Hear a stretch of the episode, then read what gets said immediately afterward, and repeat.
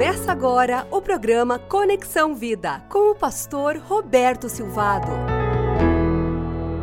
A esperança chegou quando aquele jumento carregava Jesus e os discípulos lançaram seus mantos e fizeram com que Jesus montasse nele. Enquanto ele prosseguia, o povo estendia os seus mantos pelo caminho. Eles gritavam: Bendito é o Rei que vem em nome do Senhor porque discípulos vivem pela fé, honram a Jesus, obedecem à ordem de Jesus, eles têm a experiência de ver aquele proprietário do jumentinho ceder para que Jesus cumprisse a profecia feita sobre ele Zacarias 9:9. Alegre-se muito, cidade de Sião, Exulte, Jerusalém, eis que o seu rei vem a você justo e vitorioso, humilde, montado num jumento, um jumentinho cria de jumenta. Ah, quando nós, discípulos do Senhor, obedecemos ao Senhor, nós começamos a experimentar a realidade da esperança que chega por meio de Cristo Jesus, porque Jesus Cristo é o Salvador cheio de compaixão. Lucas capítulo 19, versículo 41 diz: Quando se aproximou da cidade, Jesus chorou sobre ela e disse: Se você compreendesse neste dia, sim, você também o que traz a paz, mas agora isso está oculto aos seus olhos. Jesus chorou sobre Jerusalém. Da alegria pela chegada, nós passamos a tristeza e ao choro, pois a cidade não compreendeu a última chance que lhe estava sendo dada para receber o Messias, o Filho de Deus.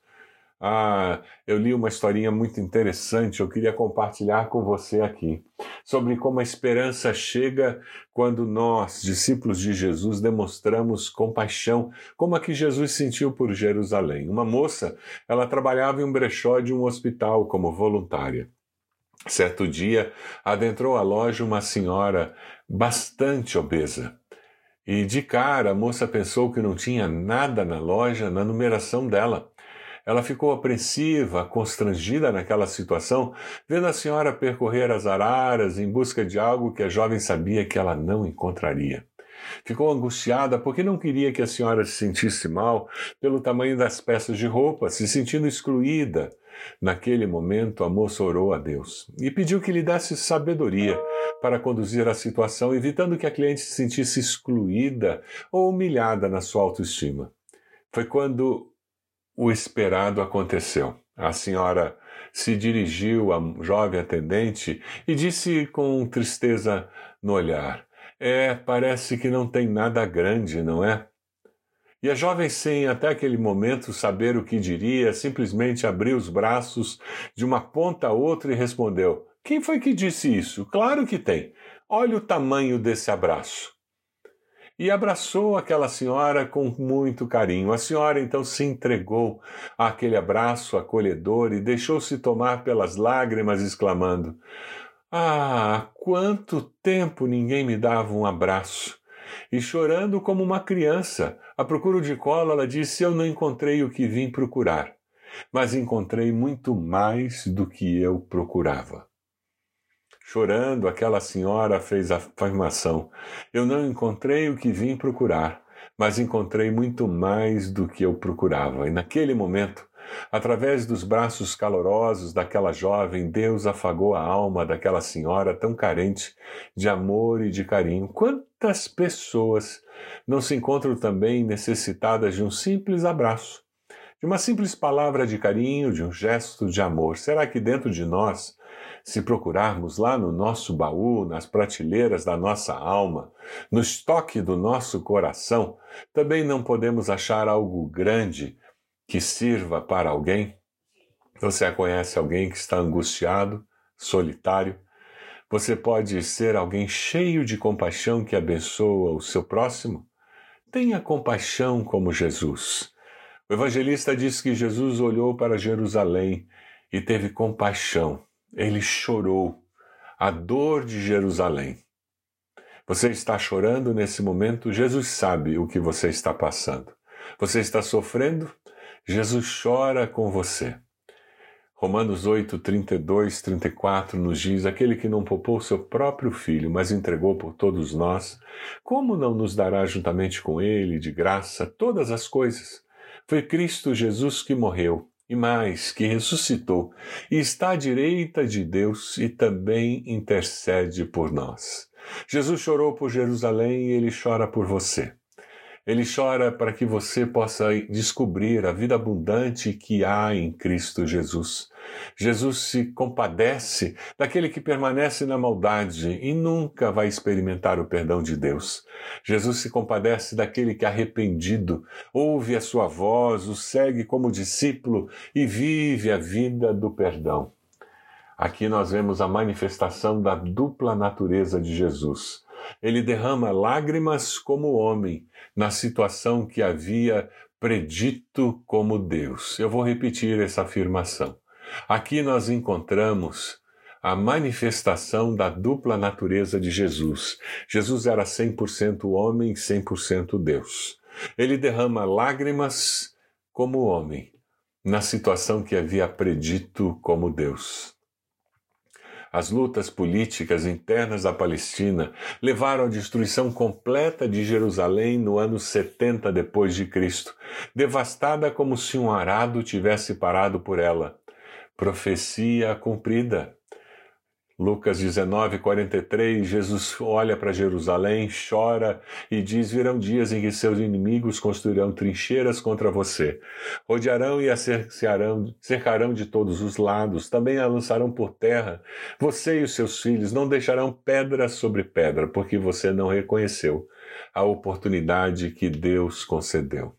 As lágrimas de Jesus são as lágrimas de Deus quando vê dor e sofrimento desnecessário em que se envolvem os homens na sua insensata rebelião contra a vontade do Pai. É por isso que em Mateus 11, 28, Jesus diz: Venham a mim, todos vocês que estão cansados e sobrecarregados, e eu lhes darei descanso. Venha a Cristo hoje, encontre descanso para a sua alma. Você o aceita como Senhor e Salvador? Faça uma oração muito simples, dizendo: Senhor, eu me arrependo dos meus pecados. Eu reconheço que o Senhor Jesus morreu na cruz para ser o meu Salvador e ele ressuscitou para que eu tenha certeza de vida eterna contigo no céu. Você fez essa oração? Então você pode viver com a segurança de que você está aqui e o Senhor está com você e que você estará no céu quando você passar pela morte. Eu li uma história que achei interessante. É, no passado, era muito comum, e se você tem mais idade, você vai entender com mais clareza. Ao invés de comprar as passagens pela internet, porque não existia internet, nós íamos a uma empresa de turismo, lembra disso? E comprávamos passagens aéreas. Depois você retornava ali e eles emitiam um bloco com todas as passagens impressas. E conforme você ia viajando, essas passagens iam sendo retiradas do bloco. Essa pessoa teve uma experiência indo até uma agência de turismo para comprar a passagem. E você precisava dizer à secretária ali qual era o seu itinerário para que ela pudesse fazer a passagem. esse homem de negócios, ele chegou ali na agência de turismo, como discípulo de Jesus, ele ouviu a moça perguntar qual é o seu destino final para que eu possa fazer sua passagem, e ele respondeu: céu. Ela olhou para ele com uma cara surpresa e diz: Como é que se soletra isso? E ele disse: C-E-U. Ela escreveu isso debaixo da cidade e disse: Ué, não, não, não, não é isso que eu quero dizer. Eu estou querendo saber a cidade para onde o senhor vai. Ele disse: Ah, mas eu quis dizer isso para poder falar com você que essa passagem para o céu eu já tenho a outra que eu estou querendo comprar. O que, que você quer dizer com isso? Ela disse. Então ele explicou para aquela jovem: há dois mil anos alguém fez a reserva da minha passagem para o céu.